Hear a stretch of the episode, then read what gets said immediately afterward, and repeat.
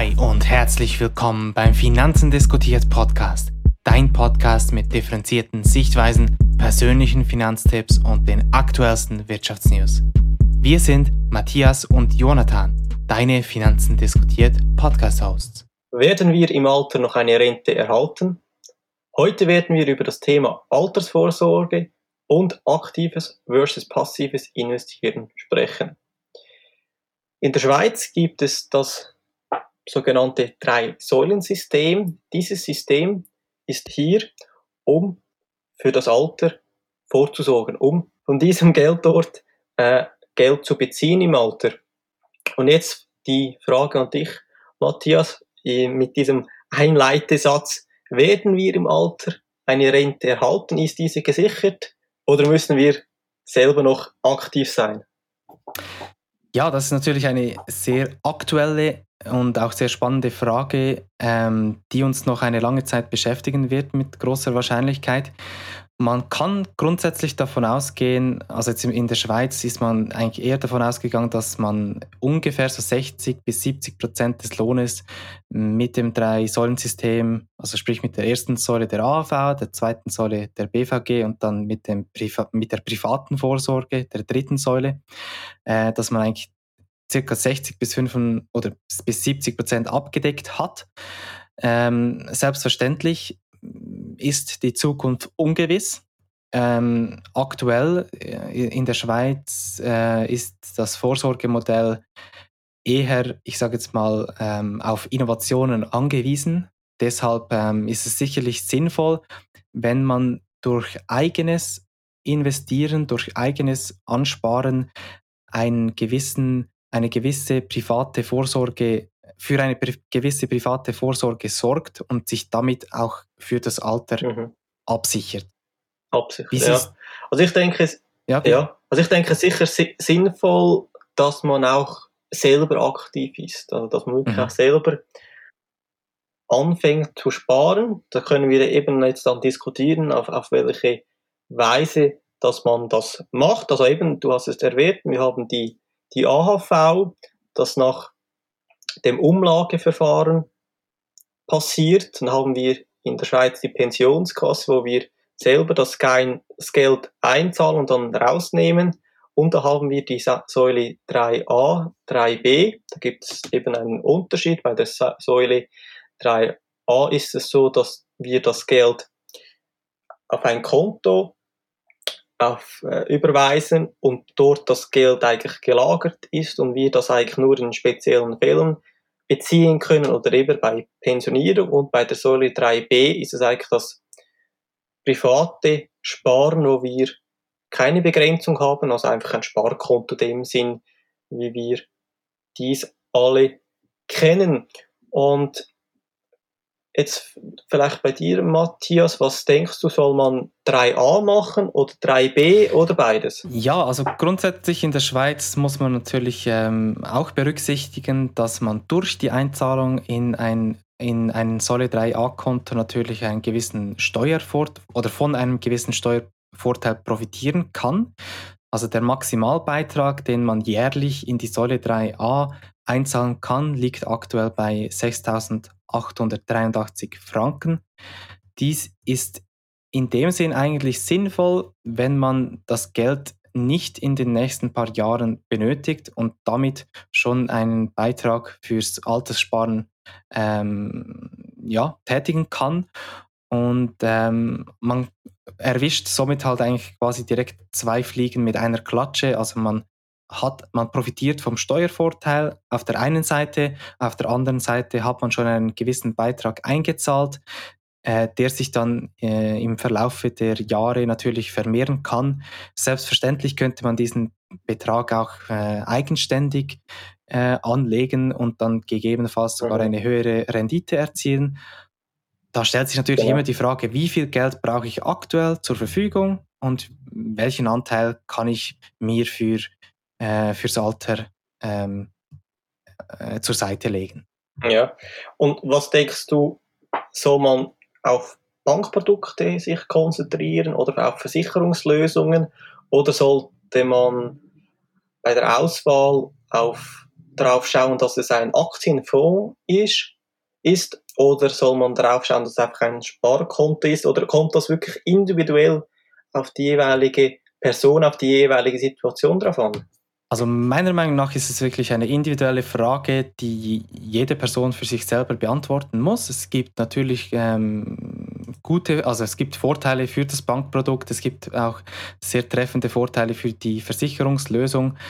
Ähm, einerseits muss man sich natürlich bewusst sein, dass man bei einer Versicherungslösung in der Regel ähm, einerseits einen Teil der Rendite natürlich als Versicherung zahlt, damit man ähm, äh, für den Schadensfall abgedeckt ist. Auf der anderen Seite äh, sind Versicherungslösungen meistens auch mit einer fixen Vertragsdauer, meistens bis zur Erreichung des Rentenalters. Also sprich, man, man bindet sich dann halt wirklich ähm, für einen bestimmten Betrag.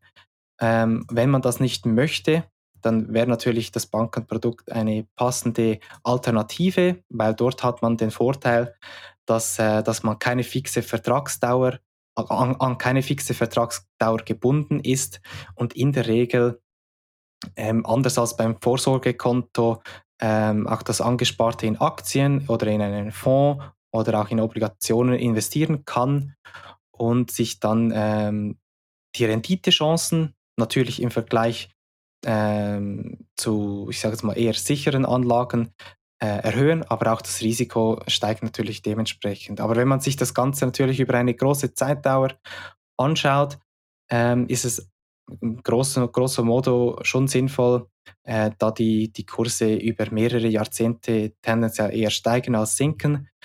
Ich glaube, grundsätzlich ist es wirklich eine persönliche Frage. Was man vielleicht auch noch berücksichtigen muss, ist, wenn man jetzt beispielsweise ähm, eine Hypothek ähm, hat und diese amortisieren muss, dann kann eine Versicherungslösung ein, ein, eine gute Lösung sein oder auch generell für Leute, die auf in jedem Fall ihr Sparziel erreichen wollen und vielleicht auch, ich sage jetzt mal, ähm, nicht sehr gut mit dem Geld auch umgehen können, dann macht es vielleicht auch Sinn, dass man sich wirklich für die gesamte, also bis zur Erreichung des Rentenalters ähm, verpflichtet diesen Betrag einzubezahlen und dann halt auch weniger ähm, Freiheiten hat. Ich weiß nicht, Jonathan, wie siehst du das? Bank, Bankprodukt versus Versicherungslösung? Ja, also für mich persönlich, ich habe jetzt, also ich habe kein 3a-Konto. Für mich persönlich mache ich einfach die Überlegung, dass ich für mich persönlich einfach meine Sparziele, meine meine Vermögensziele immer im Fokus habe. Also das heißt, ich, ich, ich habe die, die Selbstverantwortung und die Selbstdisziplin, mein Vermögen gut zu verwalten. Bei, ja, wahrscheinlich bei der Mehrheit der Personen ist das vielleicht nicht der Fall und darum sind solche Produkte gut, sag ich mal, dass man fürs Alter vorsorgen kann aber eben, es ist, wie du gesagt hast, sehr individuell und für mich persönlich, ich, ich sehe den Bedarf jetzt noch nicht und äh, ja, weil meine Pläne auch noch also, ja, speziell sind in dem Sinn und ja, für, für mich ist einfach wichtig, dass ich einfach äh, den, diese, den, das Vermögen, dass ich dieses wirklich einfach auch frei äh, verfügen kann und verwalten kann. Also ich kann, kann meine Aktien, meine ETFs selber entscheiden und kann die liquidieren und dann mit dem machen, was ich will. Und das ist für mich enorm wichtig. Und darum sind jetzt solche äh, 3a-Produkte kommen für mich nicht in Frage, weil ich eben diese, diese Freiheit haben will. Aber eben, ich, ich, ich spare ja auch wirklich selber und, und darum habe ich kein, keine Angst im Sinn, ähm, dass ich da im Alter jetzt nichts mehr haben werde. Was mich einfach in dieser Thematik, sag ich mal, ein, ein wenig aufstößt, ist, dass die Banken eigentlich hier ja wie ein Monopol haben, also sie verdienen eigentlich hier an diesen, diesen 3a Geschichten mit. Und das finde ich ein wenig schade, dass es keine anderen Varianten äh, gäbe. ja, weil das ist wirklich eine, eine Art äh, ein Subventionsverfahren für, für, für Personen oder Unternehmen, die solche Produkte anbieten. Das ist eine Subvention in dem Sinn, weil eben man hat Steuervorteile, wenn man auf diese Konten einzahlt, man, man legt das Geld dann an und die Bank dann äh, kassiert dann Geld davon, einen Prozent, wie wir dies alle wissen. Das finde ich ein, ein wenig schade. Ähm, jetzt bei dir, Matthias, also was, mhm. was hast du? Investierst du dann äh, in ETFs bei diesen drei äh, Säule 3a-Konto oder in Fonds oder in Obligationen oder ist es ein, ein, einfach ein Sparkonto in dem Sinn? Ja, also auf was wir vielleicht noch kurz zu sprechen kommen können, ist halt wirklich der Unterschied zwischen einem Fonds und, und äh, Anlagen mittels ETFs.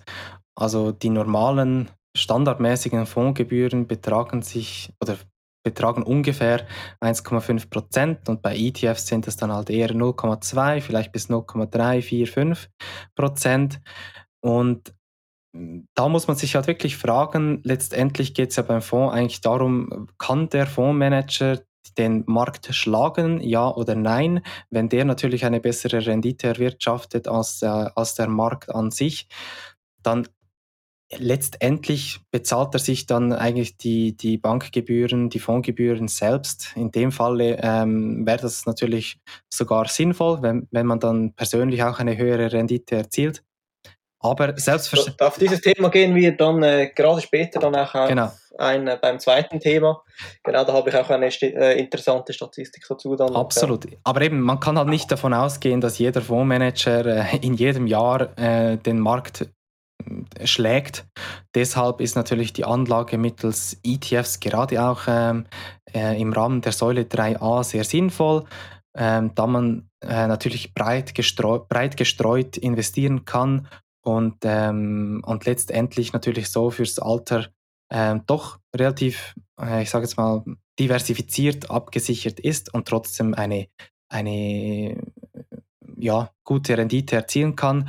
Und jetzt zur Frage noch, also ja, ich lege einen gewissen Teil im Rahmen einer Säule 3a äh, mittels ETF-Produkt an, damit ich äh, schon äh, vom Zinseszinseffekt profitieren kann. Und ähm, man muss sich natürlich, wie gesagt, bewusst sein, dass dieses Geld äh, quasi ähm, bis, zum Erreich, bis zur Erreichung des Rentenalters ähm, ähm, dort hinterlegt ist und man eigentlich außer dem Spezialfall nicht darauf zugreifen kann. Aber ähm, wenn man das Geld nicht gerade in den nächsten zwei, drei Jahren oder paar Jahren braucht, dann ähm, kann man einen, meiner Meinung nach einen gewissen Teil schon mal investieren. Jetzt, ja, Du hast gesagt eben, du setzt eher auf die persönliche Anlage. Genau. Ähm, vielleicht noch hierzu, würdest du äh, jemals einen Fonds, einen äh, bankgemanagten Fonds äh, berücksichtigen oder investierst du einfach direkt in ETFs? Also in einen also in einen Fonds würde ich jetzt nie investieren, rein nur schon von den Kosten her, wie du es auch angesprochen hast. Und darum, ich investiere in, in Aktien und in ETFs hauptsächlich. Und für mich persönlich ist das eben die, die beste Variante. Das ist halt wirklich individuell. Das, das kann für den Zuhörer komplett eine andere Situation sein, oder wenn man Immobilien noch hat oder bereits älter ist. Also das ist wirklich sehr individuell. Und da muss jeder für sich selber die Entscheidung treffen, wie er vorgehen möchte. Und jetzt können wir vielleicht äh, direkt zum zweiten Thema gehen, eben mit dem aktiven und passiven Investieren. Und wie bereits gesagt, ich, mein, mein Fokus ist grundsätzlich ein, ein passiver Investmentansatz. Das heißt, ich, ich investiere in ETFs, wo ich nicht selber die Aktien einzeln heraussuchen muss. Das ist das sogenannte Stockpicking. Beim Stockpicking geht es eigentlich darum, oder ist der Grundgedanke, Unternehmen zu finden, die aktuell unterbewertet sind.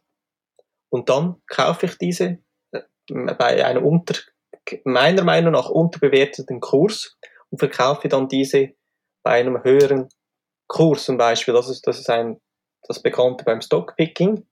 Aber heute ist der Aktienmarkt enorm effizient und in den Preisen sind eigentlich immer die neuesten Informationen bereits enthalten. Also anzunehmen, dass ich die Person bin, die das Gefühl hat, diese Information ist noch nicht in diesem Aktienkurs von diesem, von diesem Unternehmen beinhaltet, das wäre schon ein wenig speziell.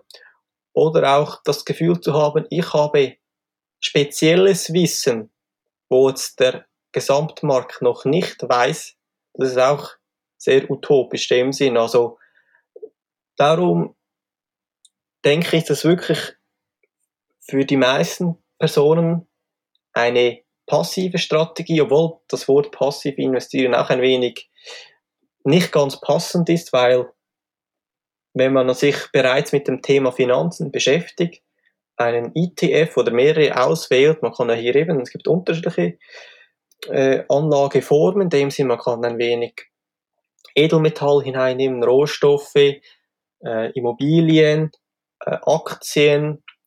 Ähm, man, man, kann sich auch hier noch äh, diversifizieren und darum finde ich es der, der Ansatz passiv nicht ganz korrekt, weil nur schon die Auswahl eines ETFs ist ja aktiv in dem Sinne. Also man sucht sich heraus, welchen ETF nehme ich, ich nehme diesen, ich nehme, ich nehme noch diesen hinzu, ich ver vergleiche die Kosten. Das ist bereits ein aktiver Ansatz, denke ich. Und ja, darum denke ich, äh, die, die, die Nennung des Ganzen kann man debattieren noch. Und ja, was ist dein äh, Ansatz in, diesem ganzen aktiven Passiv oder was ist deine Meinung dazu? Ja, letztendlich ist es natürlich wieder eine persönliche Frage, die jeder selbst beantworten muss. Meiner Meinung nach ist es äh, sinnvoll, wenn man einerseits aktiv investiert, aber andererseits natürlich auch passiv. Ähm, wie du schon erwähnt hast, hat man natürlich durch das passive Investieren, also man setzt natürlich auf den Markt statt auf einzelne Wertpapiere und ähm, man vertraut eigentlich auf die Marktrendite. Dies ist auch ja, ich sage es mal darum sinnvoll, denn nur ein Bruchteil der Fondsmanager eine höhere Rendite als, als die Marktrendite erzielen und man somit eigentlich wesentlich günstiger und äh, mit einem geringeren Zeitaufwand eine, eine, eine gute Rendite erzielen kann. Ähm, ich möchte vielleicht noch kurz auf, ähm, ich sage es mal, äh, die Kategorien eingehen. Also was hat man überhaupt für Möglichkeiten im aktiven und auch passiven Investieren? Also starten wir vielleicht mit dem passiven, wie bereits erwähnt, mit ETFs, aber auch mit Fonds, Obligationen oder auch, auch Online oder im, im Englischen Bond, Bonds genannt. Äh, selbstverständlich auch Aktien, wenn man diese langfristig haltet, also Buy and Hold oder Edelmetalle. Und wenn wir uns dann die aktive Seite anschauen, dann hat man natürlich, ich sage jetzt mal, einerseits das Daytrading, was ja immer wieder ähm, in den Medien auftaucht, was aktuell nicht, meiner Meinung nach nicht sinnvoll ist, da Trading-Bots in nur sehr kurzer Zeit sehr viele Trades ausführen können und somit einen direkten Vorteil gegenüber einem menschlichen Trader haben. Dann gibt es sonst natürlich noch die Option eines Long-Short Equity Portfolio. In einem Long-Short Equity Portfolio verfolgt man eigentlich eine Anlagestrategie, bei der Long-Positionen in Aktien, die voraussichtlich natürlich steigen werden und Short-Positionen, die man denkt, die fallen werden, eingegangen werden. Und man zielt eigentlich darauf ab, äh, das Marktengagement zu minimieren und gleichzeitig von Aktiengewinnen in den Long-Positionen ähm, und von Kursrückgängen in den Short-Positionen zu profitieren.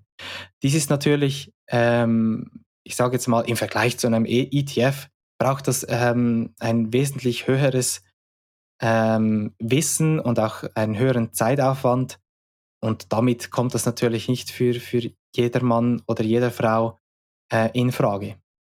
Was man vielleicht sonst noch er erwähnen könnte, sind auch strukturierte Produkte mit Derivaten, die dann meist ähm, als Kombination von klassischen Finanzanlagen plus dann den Derivaten ähm, funktionieren.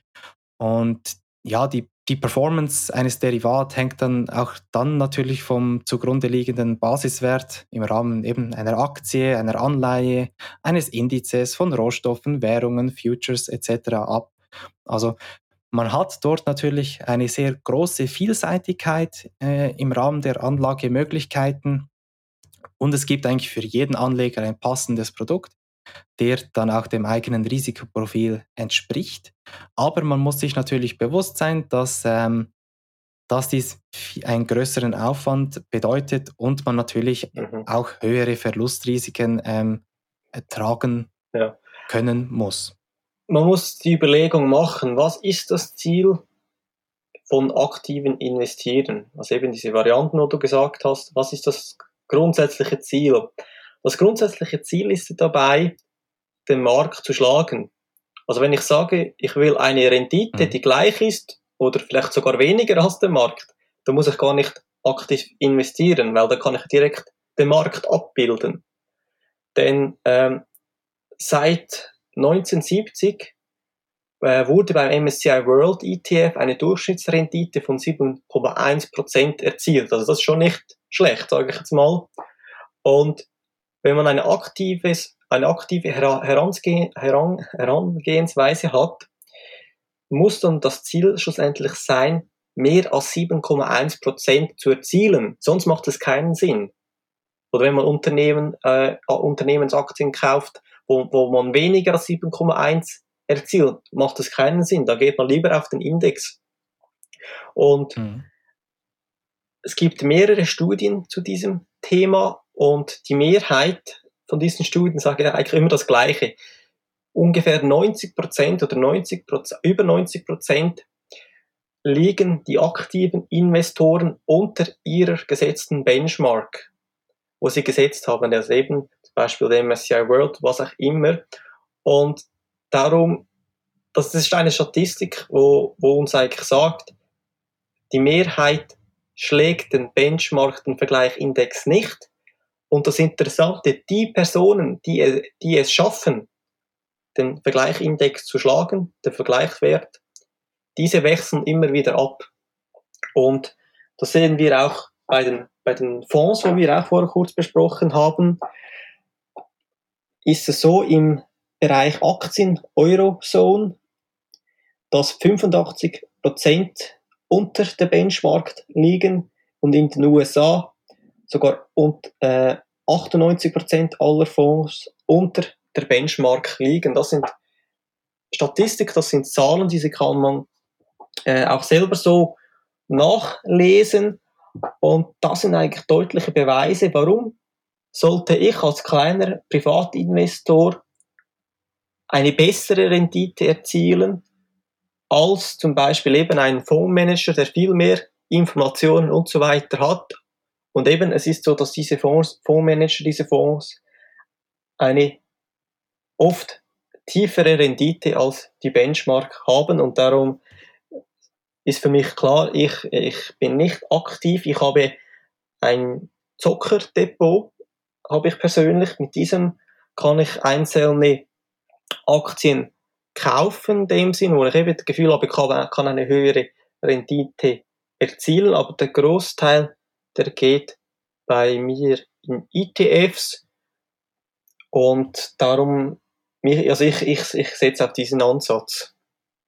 Ja, es ist sicherlich ein, ein sinnvoller Ansatz, absolut. Denn wie du schon gesagt hast, erzielt man natürlich mit passiven Investieren im Rahmen eines ETFs ähm, eine sehr stabile Rendite, eine stabile jährliche Rendite, die ein Fondsmanager oder man selbst als Kleinanleger zunächst noch einmal zu schlagen vermagen muss, was dann, wie du schon erwähnt hast, den meisten auch nicht gelingt. Von daher ist es sicherlich sinnvoll, wenn man, ich sage jetzt mal, einen Großteil oder eine Mehrheit des, des äh, Kapitals im Rahmen des passiven Investierens anlegt und mit einem vergleichsweise eher kleineren Anteil ähm, äh, versucht, die Rendite, die Marktrendite zu schlagen. Es sei denn, man ähm, hat wirklich Branchen-Know-how, das äh, vielleicht andere Personen nicht haben, dann kann es wirklich sinnvoll sein, ähm, aktiv zu investieren und dann auch davon äh, profitieren zu können.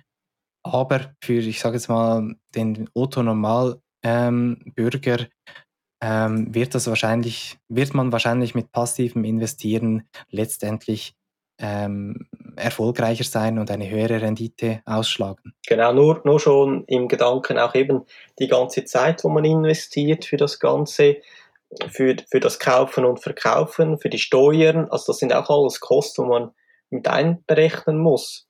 Und darum setze ich äh, auch auf passives Investieren hierbei.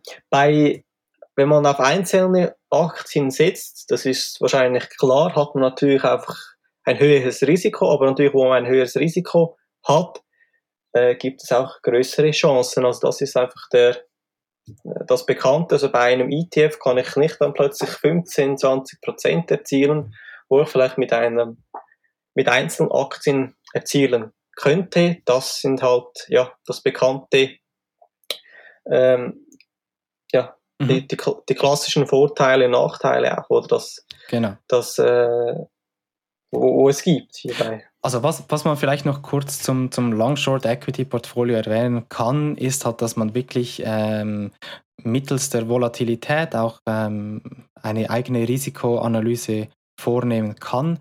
Und ähm, man bestimmt ja eigentlich selbst ähm, zu einem gewissen Grad, ähm, wie viel Risiko möchte man wirklich eingehen, wenn man sich dann halt gegen, äh, ich sage jetzt mal, die eher unerwartete, äh, den, das unerwartete Ereignis ähm, äh, hedgt, dann ähm, kann man letztendlich, ich sage jetzt mal, die Verlustrisiken minimieren und man bewegt sich dann äh, in einem Grad, der ähm, also dass man halt schlussendlich äh, managen kann und, und ähm, frühzeitig interagieren kann. Aber letztendlich, wie du schon gesagt hast, sind natürlich die Opportunitätskosten, die man durch die aufgewendete Zeit hat, äh, enorm und man muss sich äh, selbst fragen, ob man diese Zeit investieren möchte und kann und ob man das nötige Wissen hat oder sich das zunächst aneignen muss.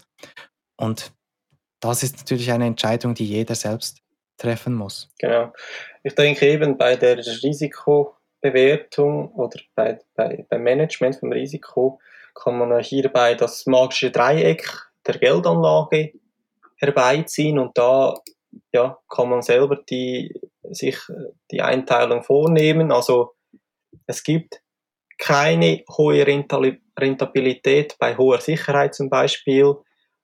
Und ja, das muss man sich bewusst sein. Also die, die Aufteilung des Vermögens sollte man clever machen. Also eben, ich denke, so ein kleines, eines kleinen, kleines Zuckerdepot kann man machen. Dann kann man eben eine sichere Anlage und dann auch Liquidität äh, auf dem Sparkonto ein wenig. Das, das kann durchaus sehr Sinn machen. Ja gut, dann würde ich eigentlich sagen, sind wir schon am Ende angelangt, es sei denn, du hast noch ähm, einen weiteren Punkt hinzuzufügen. Nein, also das ist eigentlich, glaube ich, äh, gewesen für dieses Thema. Wir haben auch ähm, für die Zuhörer vielleicht, wir haben eine E-Mail-Adresse, wir verlinken oder wir äh, schreiben diese in die Show Notes. Wenn ihr Anregungen, Feedback habt, könnt ihr uns eine Nachricht dort schreiben. Und ja, wenn ihr gerne auch in Zukunft diese Folgen hören möchtet, dann könnt ihr uns abonnieren auf der Plattform, die ihr nutzt. Und dann freuen wir uns, wenn wir euch wieder beim, nächsten, beim nächsten Mal, wenn ihr wieder beim nächsten Mal dabei sind. Bis bald.